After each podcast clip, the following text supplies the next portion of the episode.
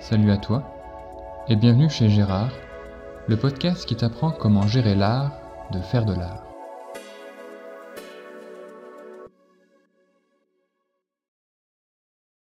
Salut à toi, euh, dimanche. Alors je suis très heureux de te recevoir dans le podcast d'aujourd'hui. Alors tout d'abord, comment est-ce que tu vas? Eh ben, Plutôt bien, avec ce presque retour du printemps. Ouais, c'est vrai qu'on enregistre au mois d'avril, euh, donc du coup le printemps euh, commence à poindre son nez. Euh, Est-ce que tu peux euh, nous parler un peu de ton parcours ou de quand as-tu commencé à faire de l'art?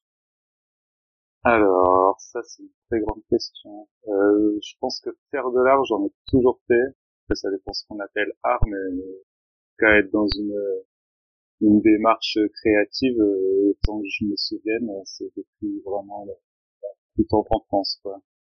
Et après euh, c'est les formes qui ont qui ont évolué euh, au fil de mon parcours et forcément la rencontre avec euh, bah, avec ce qu'on peut appeler l'art vraiment quoi, c'est-à-dire quand j'ai commencé à, à, étudier, à voir ce qui a été fait, là j'ai commencé il y a des choses qui ont pris forme plus précisément mais globalement oui, j'ai toujours toujours fait ça.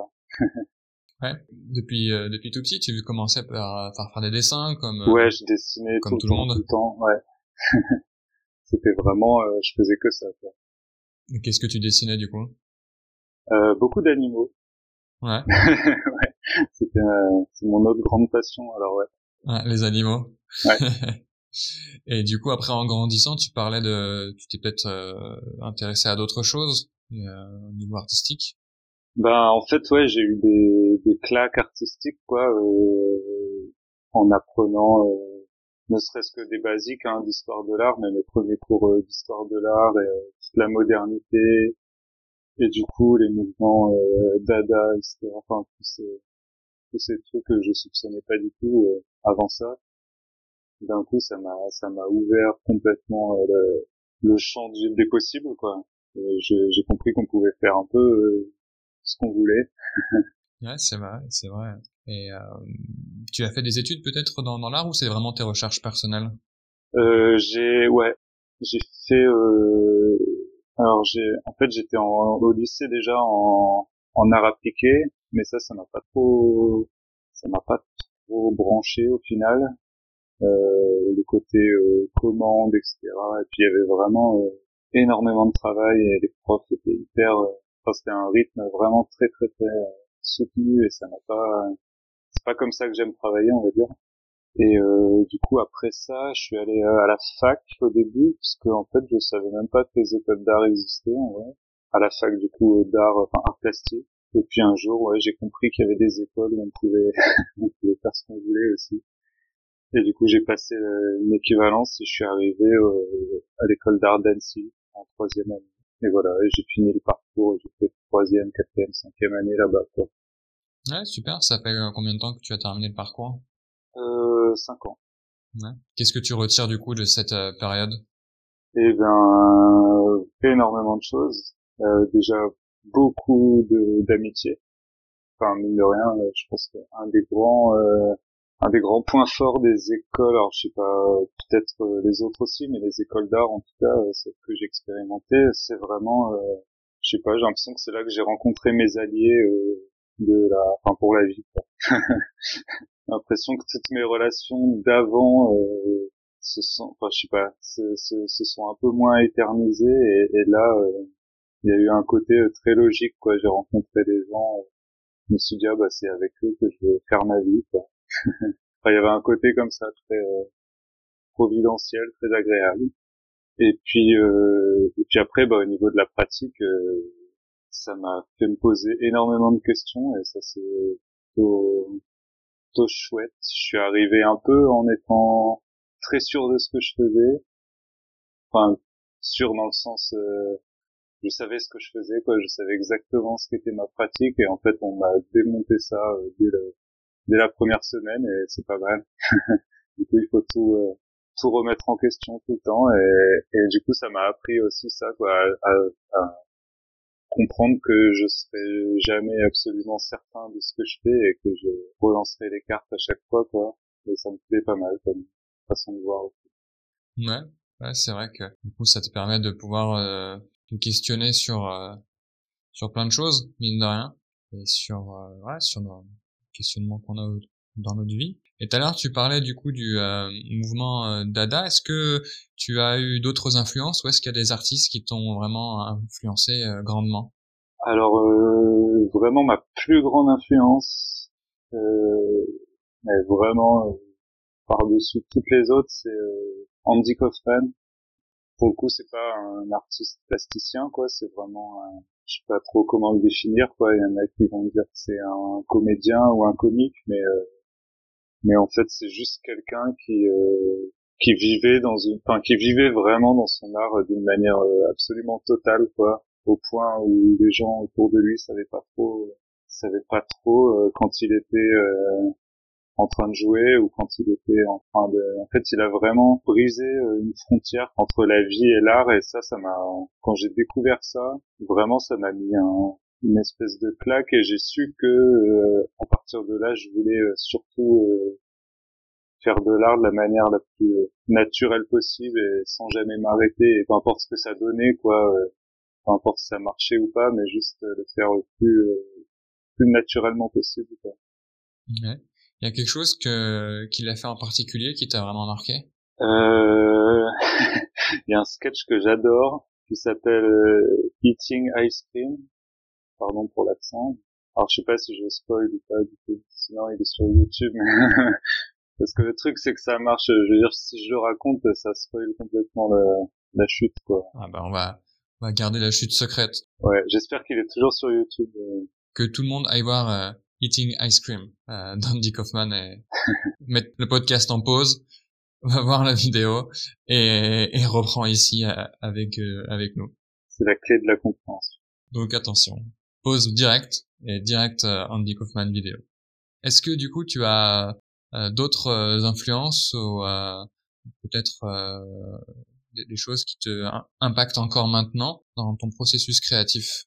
Bah en ce moment, en fait, depuis euh, depuis que je suis sur les réseaux, parce que ça fait pas si longtemps que ça, j'ai aussi découvert, euh, ça a été un pareil, un deuxième, euh, encore une ouverture du champ des possibles, encore plus large. Quoi. J'ai compris qu'il y avait euh, plein de gens qui faisaient, qui faisaient de l'art sur Instagram, sur TikTok, et, pareil de manière très spontanée, très naturelle. Et, et du coup, en ce moment, c'est plus ça qui m'influence beaucoup, c'est de voir parce que là encore il y a un il y a un truc hyper intéressant de on sait pas trop euh, ce qu'est une œuvre ce qu'est juste la vie de la personne. Enfin il y a un truc où, où ça ça trouble un peu euh, toutes les toutes les couches quoi. Et moi c'est un peu ce que ce que j'aime aussi dans l'art quoi. C'est vraiment quand on sait plus trop euh, quand c'est flou quoi. Quand on sait plus trop ce qu'on regarde est-ce que c'est est-ce que c'est vrai. Ouais c'est ça c'est la limite floue entre peut-être l'artiste et l'homme entre euh, ce, qu'il fait en tant qu'être humain et en tant qu'artiste, qui pour toi, on sent que c'est euh, c'est les deux en fait. Et ce qui est pas faux, puisque est-ce qu'on doit, l'éternelle question, séparer l'homme de l'artiste? Euh, Ouais, non, moi je pense que pas du tout.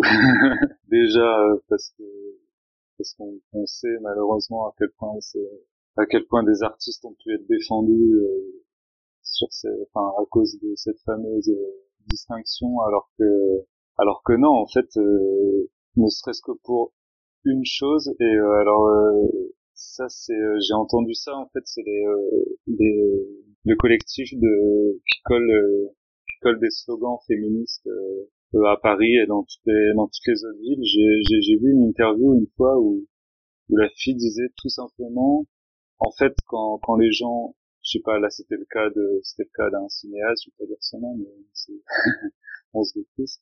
Et elle disait en fait quand les gens euh, vont voir ces films, en fait c'est sa vie d'homme qui est financée. Et du coup à partir de là, bah non, on peut pas faire de distinction en fait, parce que parce que par son art, euh, on fait vivre sa vie euh, sa vie d'humain en fait. Et du coup c'est ouais c'est absolument impossible de, de, séparer les deux quoi. Enfin, moi je trouve que c'est inentendable comme distinction. Ouais, en même temps, les... toute œuvre d'art est faite par quelqu'un, hein. donc euh, donc forcément, euh, ça implique euh, un être humain alors derrière. Donc après, c'est vrai que séparer les, les deux, c'est c'est comme si euh, on coupait la personne en, deux et on disait que c'était deux personnes différentes, alors que c'est toujours la, la même personne. Hein. C'est ça.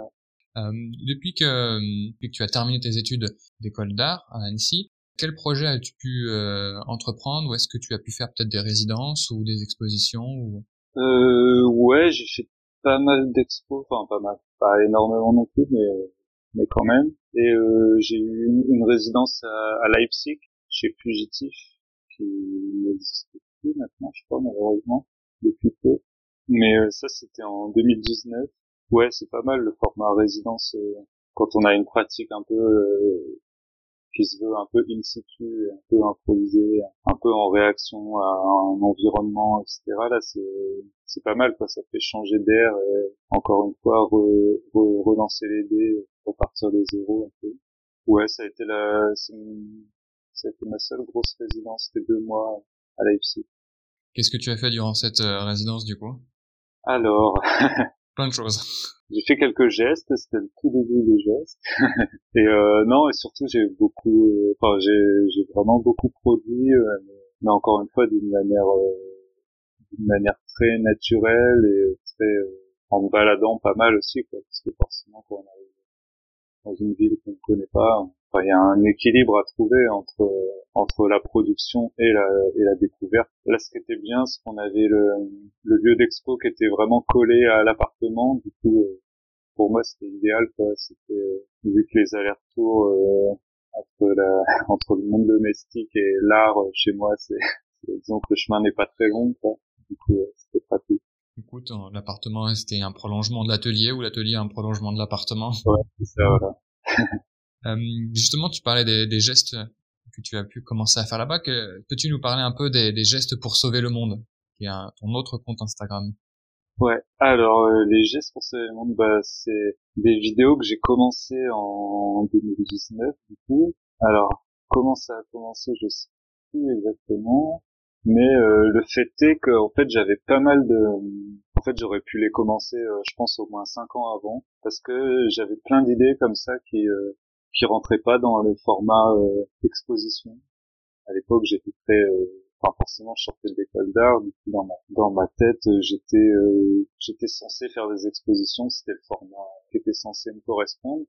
Et sauf que j'avais des idées comme ça qui étaient un peu trop un peu trop informelles, un peu trop enfin voilà, qui se prêtaient pas à ce à ce truc-là et en fait c'est plutôt à mon arrivée sur les réseaux que j'ai compris que je pouvais leur donner une vie beaucoup plus simple, euh, juste en les juste en les filmant sous forme de gestes et en les publiant. Et il se trouve que j'ai commencé et que les gens euh, les gens avaient l'air de bien aimer. Enfin, c'est ce dont on parle le plus souvent, euh, je crois. Du coup, ça me donne envie de continuer à fond, quoi.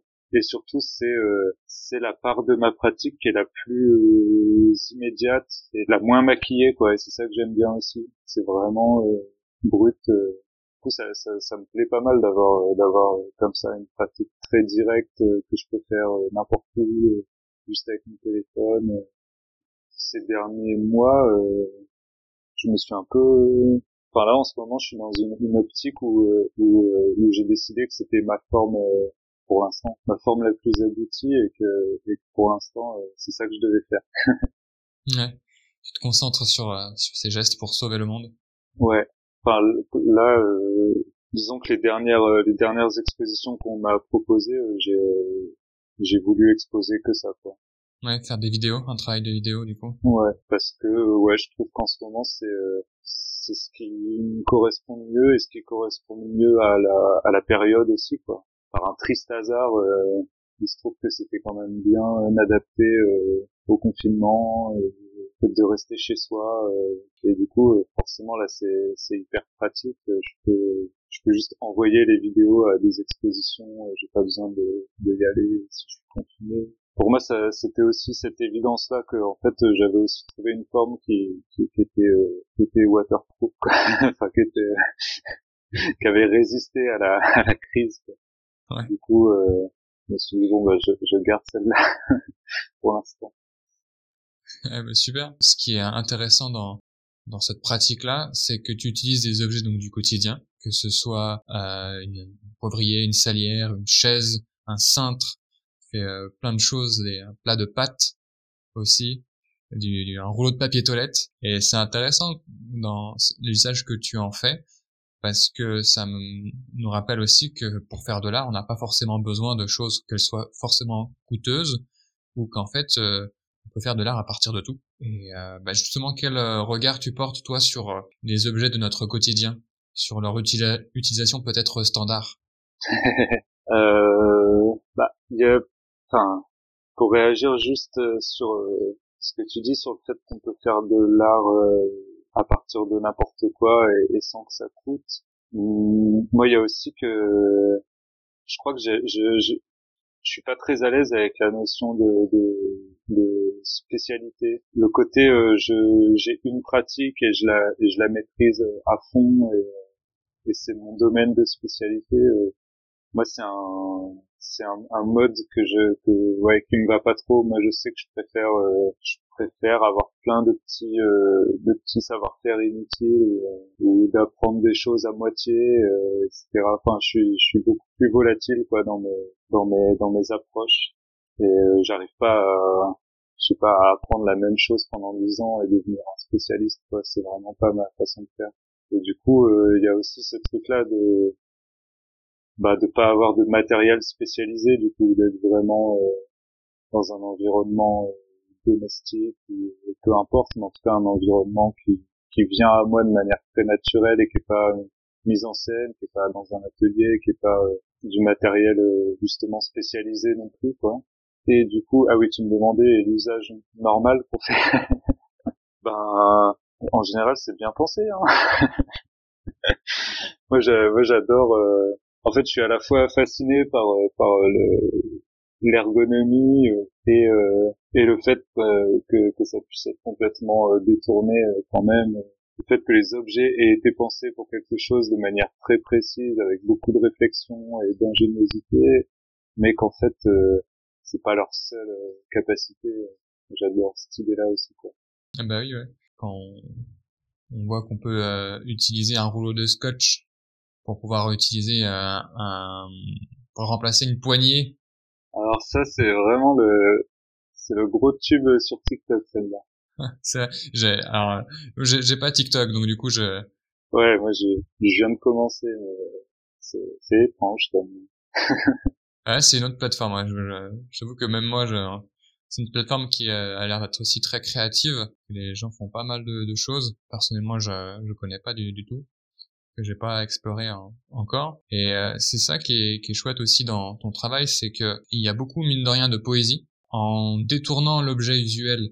Il y a toute une réflexion autour de la fonctionnalité de, de l'objet, de la place de celui-ci dans notre quotidien, et euh, le fait d'utiliser des, des, objets de notre quotidien qu'on connaît très bien, qui ont été pensés pour une fonction précise, le détourner, ça ouvre en fait le champ de la créativité et en fait, euh, on bascule du coup dans de quelque chose qui est très standardisé, très pensé, à un imaginaire où en fait euh, le champ des possibles est vraiment euh, gigantesque. Ouais. En fait, c'est presque peut-être pour ça inconsciemment que ça s'appelle comme ça aussi, parce que même si c'était un peu forcément un peu la blague quoi, de dire geste pour sauver le monde, je je sais pas, j'ai voulu à ce moment-là un, titre un peu euh, ironiquement euh, grandiloquent, mais euh, j'ai la conviction quand même que c'est, je sais pas, c'est une piste. ouais. Que en fait, que j'ai l'impression que pour pour changer les choses, il faut, faut vraiment repartir à la base, quoi. Et, et repenser même les choses les plus les plus simples et les plus les plus acquises, celles dont on est le plus sûr. Est-ce que ton travail, mine de rien, il euh, pose la, question de l'utilisation des, objets, de notre utilisation, et euh, finalement, on, utilise tellement des, choses euh, tous les jours que ça nous empêche de, rêver parfois. Et puis les objets n'ont pas été non plus conçus pour rêver. Hein.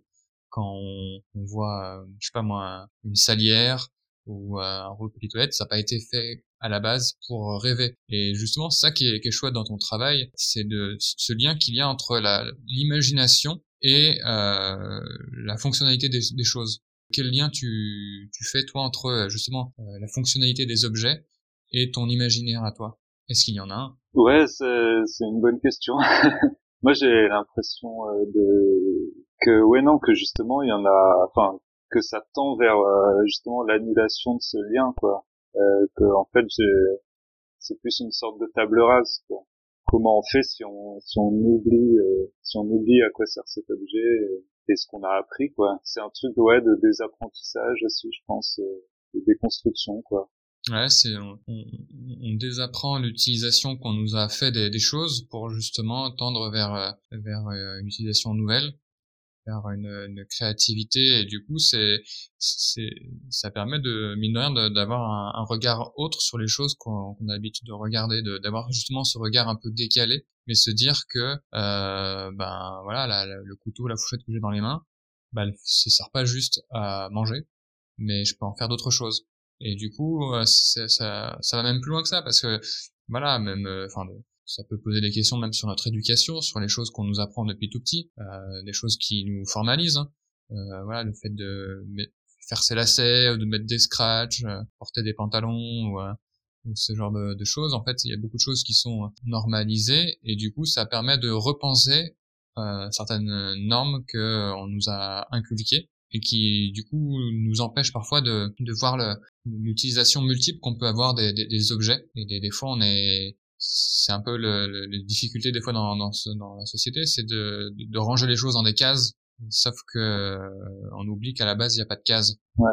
Bah et puis que c'est puis que ça reste des outils euh, et des outils euh, qu'il faut se réapproprier. Euh, enfin là du coup c'est euh, comment dire de façon plutôt plutôt dérisoire, mais mais je pense que c'est pareil pour c'est pareil d'une manière plus générale pour pour pour internet pour tout quoi qu'en fait euh, plutôt que plutôt que se plaindre de ce qu'il y a sur internet en fait faut pas oublier que c'est un outil et qu'on est censé en tout cas pouvoir se, se, réapproprier et en faire quelque chose de mieux aussi en fait on a plein d'outils partout quoi euh, et je pense que c'est hyper important de, se rendre compte que justement que c'est des outils que c'est pas juste des choses qu'on subit ouais c'est ça. C'est à dire que bah en fait on a plein d'outils autour de nous pour libérer notre créativité en vérité et que des, des fois euh, on peut même euh, se borner ou dans notre éducation ou par d'autres choses à, un peintre il fait de la peinture un sculpteur il doit sculpter avec euh, de l'argile ou avec je sais pas moi du marbre du plâtre. Un gars qui fait des vidéos il doit faire des vidéos il doit faire une école de cinéma. On, on range comme tu disais tout à l'heure le but est de devenir des spécialistes mais des fois on cette spécialisation elle nous empêche peut-être elle nuit à la, à la créativité parfois. Alors c'est vrai qu'il faut une certaine maîtrise des fois pour arriver à ce qu'on veut, mais entre euh, devenir un, un, un, maître et devenir un artiste, ce sont des choses totalement différentes. Ouais, c'est sûr. Quand je regardais vraiment ton travail et du coup ça m'a fait penser, bah voilà, en plus t'en parlais un peu tout à l'heure avec le mouvement Dada ou même après, que ce soit Marcel Duchamp lorsqu'il expose euh, euh, sa, sa, fontaine, ça m'a fait penser aussi à un tableau de Magritte quand j'ai regardé qui s'appelle Les vacances de Hegel. Alors, c'est lequel déjà celui-là? Alors, c'est, il est, c'est un tableau rouge où on voit un parapluie et sur le parapluie, il y a un verre d'eau. Ah oui. Ouais. Et ça m'a fait penser à, à ça. Et euh, voilà, le côté euh, euh un peu absurde ouais. de, de, tout ça, qui nous pose aussi même euh, des questions sur le, la, la, définition qu'on donne aux choses, en fait. Mmh, c'est sûr ce que j'aime bien dans ton travail, c'est quoi Tu donnes, on va dire, de nouvelles définitions aux objets du quotidien dans le but, voilà, d'apporter une, réflexion beaucoup plus créative. comme tu le disais tout à l'heure, ce ne sont que des outils et tous les outils peuvent nous servir à, créer. Grâce à toi, on regardera plus forcément tous les objets de notre quotidien de la même manière, en se disant tiens, ce stabilo que j'utilise depuis toujours, peut-être que je peux faire autre chose avec. Euh, j'espère. En tout cas, il y a des gens qui m'envoient des, qui m'envoient des choses, quoi. C'est assez drôle. Euh, les gens aussi euh, mettent à faire des gestes pour sauver le monde. Ouais, ouais. Qu'est-ce que tu as reçu? Oh bah c'est du coup dur à, à expliquer, mais il y en a des, il y en a des bien. Hein. ouais. Mais c'est juste, euh, ouais, ça m'a montré que, comme tu dis, que que du coup il y a des gens qui, euh, je sais pas, c'est comme si, euh, c'est presque comme si j'avais euh, fait un, un, nouveau filtre Instagram, quoi, qu'on pouvait qu'on pouvait appliquer aux objets du quotidien. Et euh, du coup, moi, ça me fait super plaisir quoi, quand, quand, quand les gens m'envoient quelque chose en me disant ah tiens, est-ce que c'est pas un peu un, geste pour Bah oui, c'est clair que ça doit faire plaisir. Et oui, et ça me faisait penser aussi ton travail à ce que j'avais vu il y a quelques années, euh, un, projet qui s'appelle le Centre national de recherche du vortex qui est a été instigé ou plutôt enfin qui a qui a été mis en place par Jacques Auberger et Alexandre Guin. Enfin, je sais que c'est quelque chose moi qui est qui est aussi l'absurde et la réflexion sur les choses, sur le monde qui nous entoure, mais c'est toute une approche un peu scientifique de liée à l'exploitation des objets qu'on a autour de nous. Mm. Et ils ont fait plein de, de vidéos, hein, d'expériences, comme balayer des balayettes, ouais. comme euh, défenestrer une fenêtre. Voilà, ce genre de, de, choses qui, je trouve, tu te places aussi un peu dans, dans, dans cette euh, recherche-là de, de, de, vortex, de, de, boucles qui, qui reviennent euh, à la base au même endroit alors que c'est un chemin complètement euh, différent et, et, absurde. Et du coup, j'ai vu aussi que il y a quelque temps, donc tu, tu as sorti un, un EP oui. qui s'appelle Poignée on peut peut-être euh, parler justement de cette euh, exploration musicale là. Euh, oui, alors c'est euh, du coup un EP qui est sorti sous forme d'objet grâce à à une, une, petite maison d'édition qui s'appelle Altitude, revue Altitude, et j'aurais proposé ce projet parce que en fait j'avais j'avais comme ça quelques chansons qui traînaient et qui étaient très euh, qui était très basé justement sur l'objet quoi euh, sur euh, enfin je sentais un je sentais un prolongement comme ça de de, de cette réflexion sur le sur les objets du quotidien euh, je sentais qu'elle résonnait dans ces chansons aussi. Et du coup j'ai voulu sortir ça d'une manière un peu pareil qui faisait écho pouvait faire écho à, à mon travail un travail plutôt plastique enfin, un peu gros et du coup c'est sorti sous forme de mug un mug avec une euh, avec une, sorte de poème dessus qui est tiré de qui est tiré de l'épée justement. Et euh, voilà. Quelle est cette euh, cette phrase de ce poème? Alors je, je sais pas si je l'ai déjà dit avec euh, c'est euh, je mets la main sur la poignée je suis la poignée de la poignée c'est c'est très philosophique c'est euh, ouais, c'est en fait. Euh... dans, dans, de toute façon, dans, dans, dans l'absurde, il y a beaucoup de philosophie. Bah, c'est euh... ouais, je, en fait, je sais plus euh, du tout non plus comment cette phrase euh, est venue, mais mais, euh, mais en fait, je trouvais qu'elle, euh, j'ai l'impression que ça résumait la, la posture que j'essayais d'avoir, quoi, la manière dont j'essayais de me placer dans mon environnement, la place que j'essayais de prendre, quoi, dans le monde. C'était un peu euh, c'était un peu ça quoi devenir la poignée de la poignée. Ouais d'avoir ce, cette euh, cet accès justement au monde par euh, par cette poignée là ouais c'est ça. Et du coup de prendre la enfin de faire corps aussi avec avec l'objet pour de vrai quoi mmh, ouais quelque chose d'assez comment dire matériel alors que c'est à la base c'est de, la, musique. Tu as donné aussi un, aspect comme ça, ce travail-là. Et euh, dans ton processus créatif, justement, est-ce que tu as euh, la manière dont tu, abordes la, musique et la manière dont tu fais peut-être des vidéos ou des installations ou dans ta réflexion, est-ce qu'il y a euh, c'est le même chemin? Comment est-ce que tu, fais pour arriver au bout de ce projet-là? J'ai l'impression que c'est pas le même chemin, mais que c'est les mêmes, c'est la même le même point de départ. Enfin, qu'en fait, à partir d'une idée, j'ai l'impression que soit elle devient un geste, soit elle devient une chanson, mais c'est un peu toujours le même euh, le même point de départ. C'est une idée, euh, un, une rencontre entre deux objets, un, une souvent, enfin c'est une image en fait, globalement. Moi après, je sais que je suis, euh, j'ai été un très grand consommateur de, de, de rap français quand j'étais ado et principalement de Booba, je l'avoue. D'ailleurs, ça, ça, aurait pu être ça doit être ma deuxième plus grande influence, je pense, après Kaufman. Et en fait, euh, il y avait, euh, il y avait vraiment un truc qui me m'obsédait complètement. Euh, c'était sa manière de créer des images, quoi, justement avec avec quelques mots, vraiment en mettant un mot à côté d'un autre, d'un coup, ça devenait une espèce d'image, une image totale qui, qui tournait sur elle-même, quoi, qui était, qui disait tout. Enfin, il y avait un, moi, je trouvais ça d'une puissance vraiment et après, j'étais ado, du coup, en plus, le côté, euh, enfin voilà, mine de rien, le côté euh, très ado aussi dans ce qu'il faisait, parce que très, très violent, très, ça, ça me parle beaucoup moins maintenant, mais, Mais, euh, en tout cas, j'en ai retenu, je crois, euh, une, euh, une envie de faire, bah, de faire avec peu de choses déjà, d'aller droit au but et de, et de, que ce soit avec les objets ou les mots, ouais, d'essayer de trouver comme ça des rencontres très simples, mais qui en disent, qui en disent beaucoup, quoi.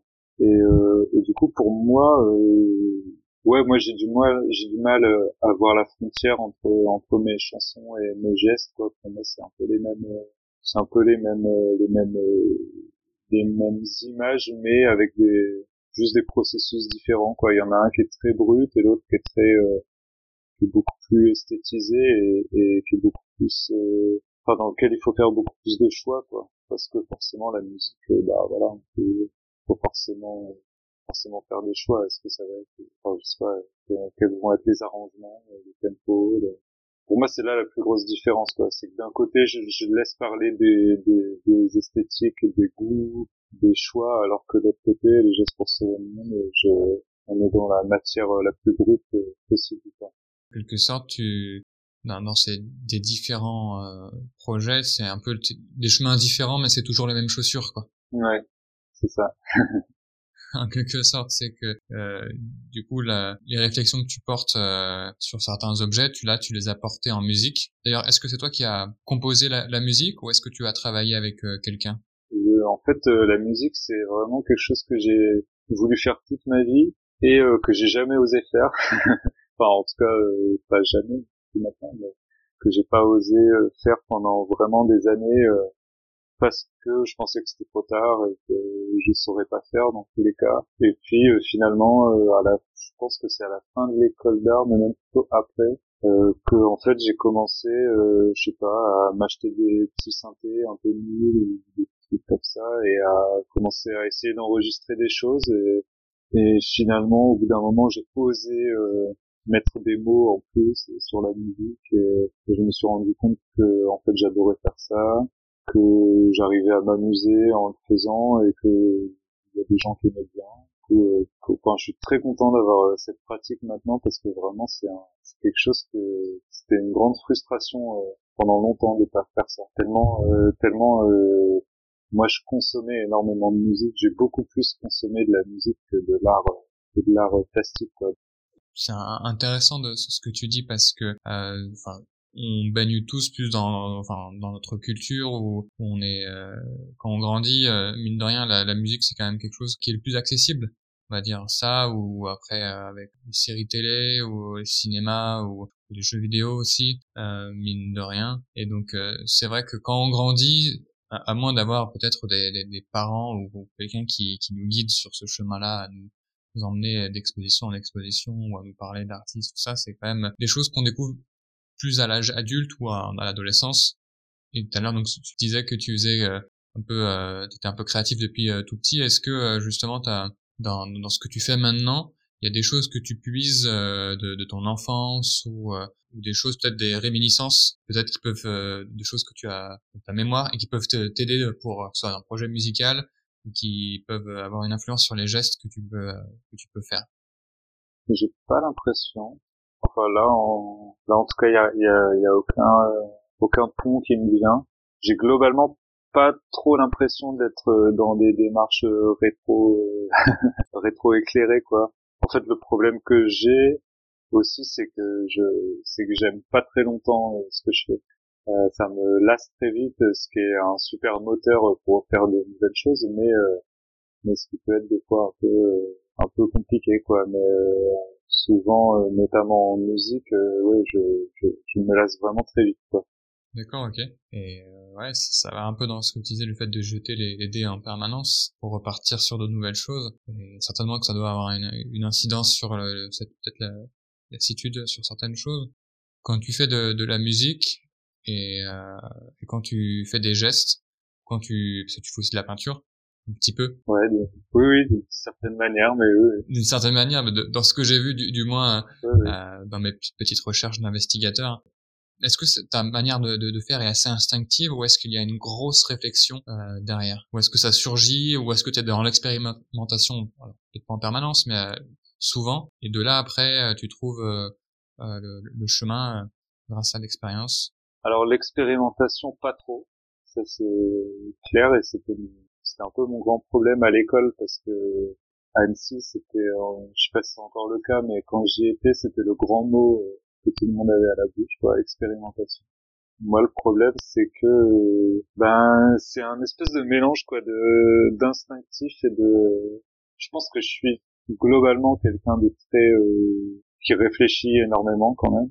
Enfin je peux pas le pas le nier quoi. C'est pas euh, l'impression que même le même ce que je fais instinctivement euh, je sais pas ça me ça après c'est peut-être l'école d'art qui m'a qui m'a formaté aussi et qui fait que que même quand je fais quelque chose instinctivement euh, j'y réfléchis beaucoup et ça peut-être aussi quelque chose euh, contre lequel j'essaye de de travailler un peu parce que parce qu'en fait en, en école on, on apprend quand même énormément à, à à réfléchir tout le temps quoi. Enfin je veux dire à se poser la question de ce qu'on vient de faire euh, et de comment ça s'inscrit euh, à la fois dans l'époque euh, dans un enfin il y a tout un tout un chemin qu'on est un peu obligé de faire et que que j'essaye de perdre un peu parce que je vois que ça me je vois que des fois ça me bloque quoi. Justement pour faire des choses de manière plus instinctive et c'est pour ça aussi je pense que les gestes sont devenus sont devenus aussi importants dans ma pratique parce que parce que là en fait j'ai l'impression qu'ils parlent vraiment d'eux-mêmes et que j'ai pas du tout j'ai pas du tout à les justifier ou à les ou à écrire un texte de, de 10 pages dessus quoi c'est ça, c'est qu'il y a la lecture de ce que tu fais est très immédiat et accessible à, tous. Et c'est ça qui est intéressant, c'est parce que tu utilises des, des, objets qui parlent à, à, tout le monde. Et, euh, c'est ça qui est vraiment chouette. Et même dans les réflexions dans, dans, dans ta musique, les, que ce soit lié à la, à la poignée ou à la touillette ou euh, le fait que euh, ce que j'avais entendu euh, tu parles des cuillères qui sont rondes et des, des pots de yaourt qui sont carrés. Et c'est vrai que c'est des des réflexions qui qui euh, qui sont toutes simples mais qui montrent aussi un peu l'absurdité aussi qu'il y a des fois derrière certaines choses qui sont bien pensées. C'est sûr c'est ça qui est chouette. enfin, pour prendre une sorte d'analogie, mais euh, on va dire une comparaison en quelque sorte euh, qui vaut euh, ce qu'elle vaut. Mais dans, dans ce qu'on disait, je réfléchissais. Et ta pratique s'inscrit dans une sorte, on va dire, d'arte povera du, du quotidien. C'est-à-dire que tu utilises vraiment tout ce qu'on a autour de nous et tu l'utilises d'une autre manière qu'il devrait être utilisé, sans forcément avoir beaucoup d'intervention dessus. T'es pas en train de, de, de le peindre dans une autre couleur ou de le, je sais pas, lui donner une autre forme c'est vraiment une interaction entre les objets, entre les objets et toi du coup, parce tu te vois en, action, et c'est cette interaction avec le monde que tu que tu développes et qui parfois euh, nous font réfléchir en se disant bah oui mais en fait euh, ça ce que ce que j'entends de ce que tu dis ou ce que je vois ouais mais pourquoi cet objet en fait il est comme ça? Et euh, pourquoi ça ça sert à ça? Et pas faire autre chose et, euh, et, voilà, c'est ça qui est intéressant, c'est euh, cette utilisation euh, de, des objets en, en matière brute, comme si un peintre sortait de la peinture du tube ou un bloc de plâtre ou voilà ou une guitare pour un musicien ou encore d'autres choses. Hein. Mais c'est que tu utilises des objets et ta réflexion sur les objets en tant que matière première. Ouais, ça c'est clair. exactement ça ça c'est chouette c'est que voilà ça, aide aussi à comprendre que euh, avoir une pratique artistique des fois certains peuvent se dire mais moi je je sais pas dessiner ou je sais pas faire et en fait se dire qu'être un artiste c'est justement c'est pas savoir ou ou pas savoir faire c'est juste de d'expérimenter de mettre en, en relation des, des choses alors quand c'est de la peinture, ça va être peut-être relation entre des idées et ce qu'on veut exprimer, ou entre nos sentiments. Quand on regarde même, le, euh, je sais pas moi, un film, il y a une relation entre des, images, des couleurs, une idée, une histoire à raconter. c'est ça qui est, qui est, vraiment chouette, c'est de se dire qu'en fait, pour créer, il faut euh, soit peut-être expérimenter des choses, soit réfléchir. Soit parfois ne pas réfléchir et juste mettre en confrontation des, des choses. Et euh, comme tu disais tout à l'heure, sans forcément avoir un, on va dire une, une finalité euh, précise ou se dire bah en fait ça, ça va devenir ce que ça deviendra. Voilà, j'espère que bah, ceux qui vont écouter ce podcast vont se dire, bah, en fait, euh, ouais, je sais peut-être pas dessiner, mais ça m'empêche pas de dessiner. Je sais pas faire de la musique, mais ça m'empêche pas de faire de la musique. Ouais.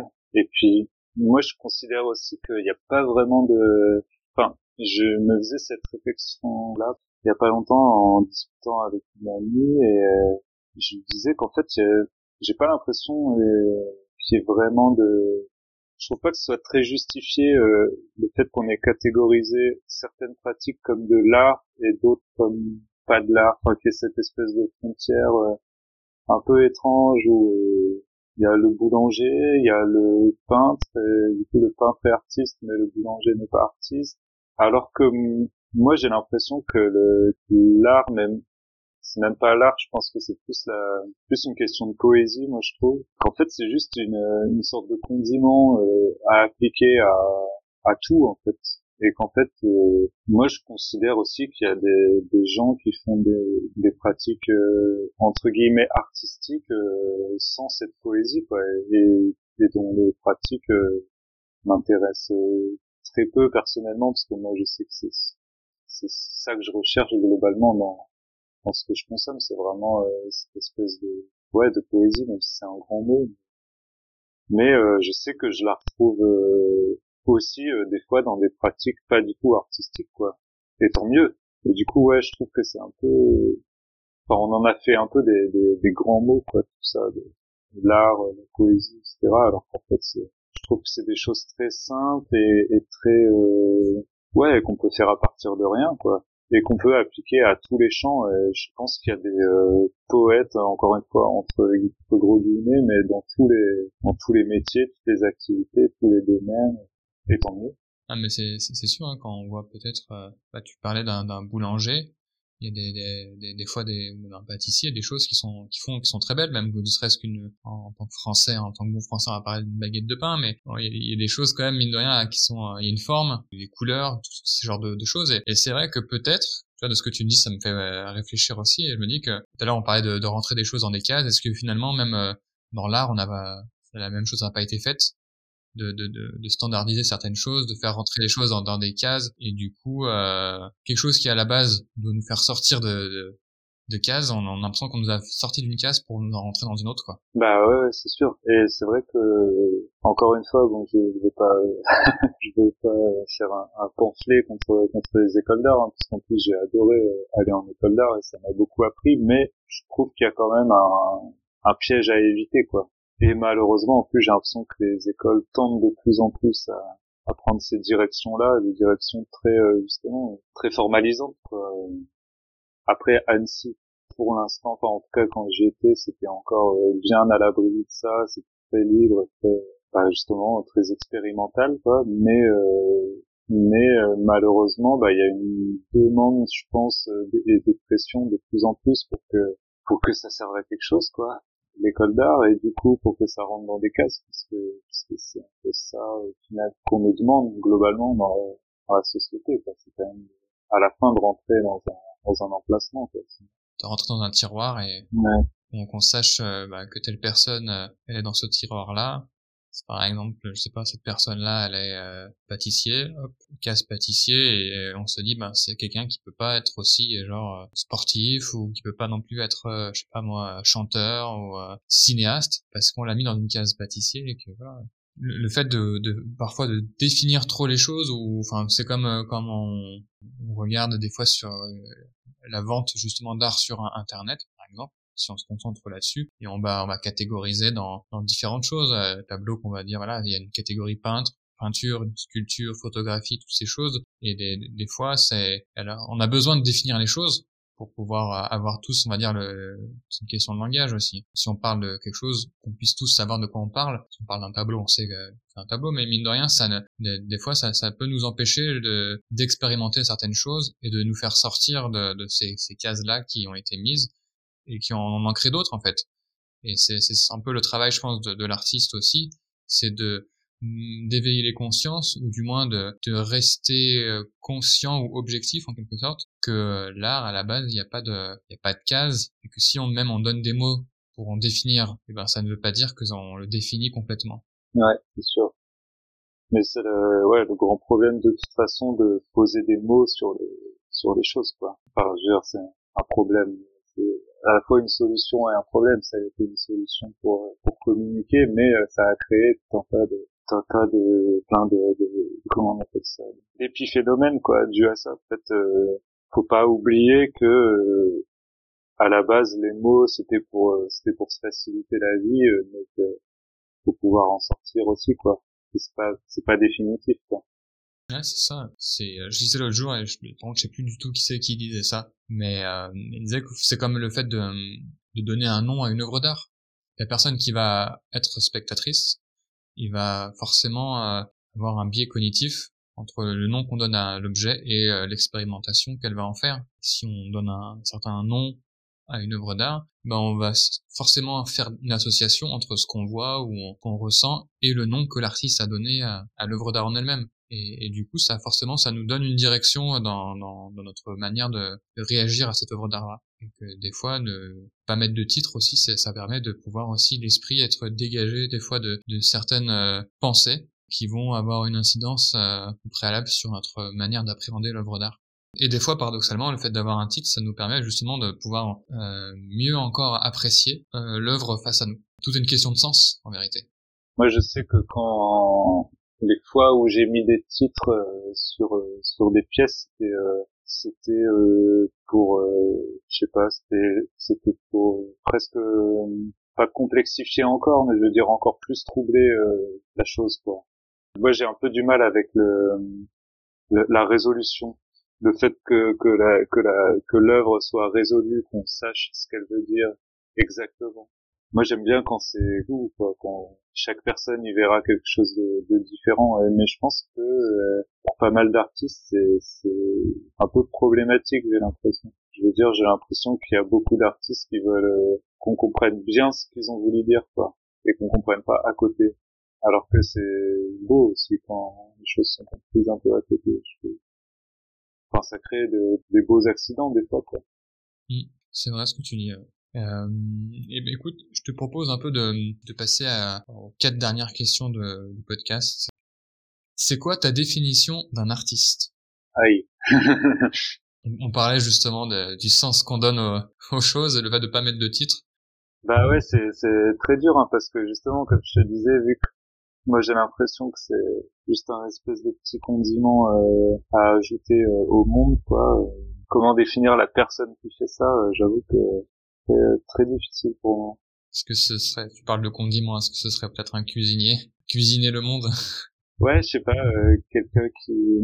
Moi, je pense qu'en fait, tout simplement, c'est quelqu'un qui fait corps complètement avec sa pratique, peu importe ce qu'elle est. C'est-à-dire qui se lève vraiment le matin pour cette chose-là et qui est indissociable de ça quoi.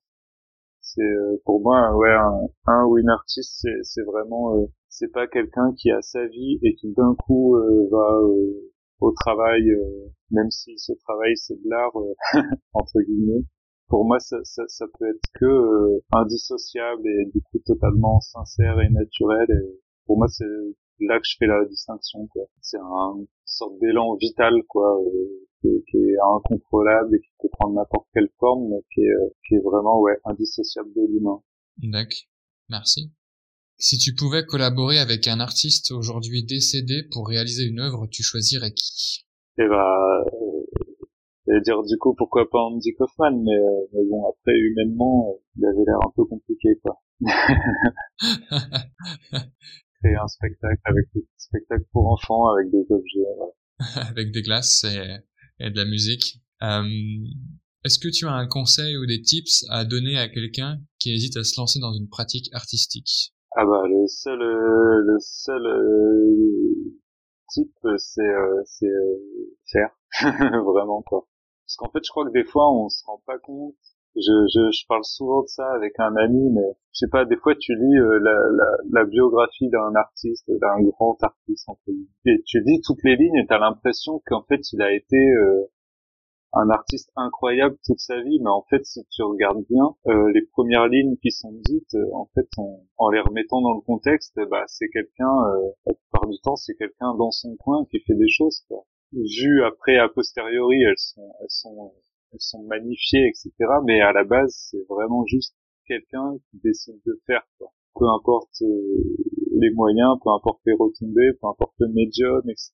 Mais c'est euh, c'est à partir d'un d'un moment, il a il ou elle a fait pour de vrai quoi. Moi je pense que ouais, il y a que ça de il y a vraiment que ça à, à, à mettre en place faut pas se demander est-ce que j'ai le matériel qu'il faut, est-ce que j'ai le, est-ce que j'ai la place, est-ce que j'ai un chien. Il faut pas avoir peur de, de rendre les choses concrètes, quoi. C'est hyper beau le moment où ça devient concret. Et en plus, euh, l'avantage qu'on a aujourd'hui quand même, c'est euh, c'est mine de rien avec Internet, euh, avec les réseaux, etc. C'est de, de pouvoir les, rendre les choses facilement accessibles. Du coup, euh, ouais, le seul seul conseil, c'est vraiment de faire. Quoi. Super.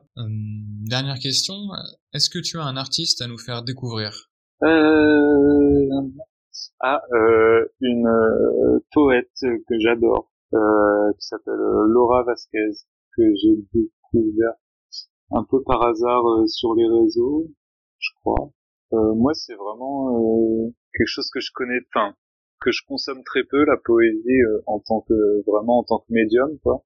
Mais là, j'ai été, je sais pas, j'ai été hyper hyper bluffé, quoi. Il y a des notamment des vidéos sur YouTube, quoi. Vous pouvez aller voir son compte. Je crois que c'est, c'est, ça s'appelle Laura Vasquez, je crois. Il y a des vidéos comme ça de, de poésie. Et moi, je trouve ça vraiment hyper beau, très simple aussi, encore une fois. Quelques mots. enfin, c'est vraiment, euh, encore une fois, c'est un médium que j'ai très peu l'habitude de consommer. C'est pour ça que je parle de ça, parce que ça m'a vraiment fait un, ça m'a fait me dire, euh, ok, c'est un, c'est un médium qui existe toujours et qui est toujours, euh, qui est toujours très très, enfin, qui crée encore des super choses, quoi. Merci à Dimanche d'avoir partagé sa manière de faire de l'art tu peux retrouver son travail 24 heures sur 24, du lundi au dimanche, sur Instagram, en cherchant dimanche avec un Y. Tu peux aussi écouter sa musique sur YouTube, Spotify ou encore SoundCloud. Si tu veux regarder ses gestes pour sauver le monde, c'est sur Instagram et sur TikTok que ça se passe. Tu le trouveras facilement en cherchant tout simplement gestes pour sauver le monde.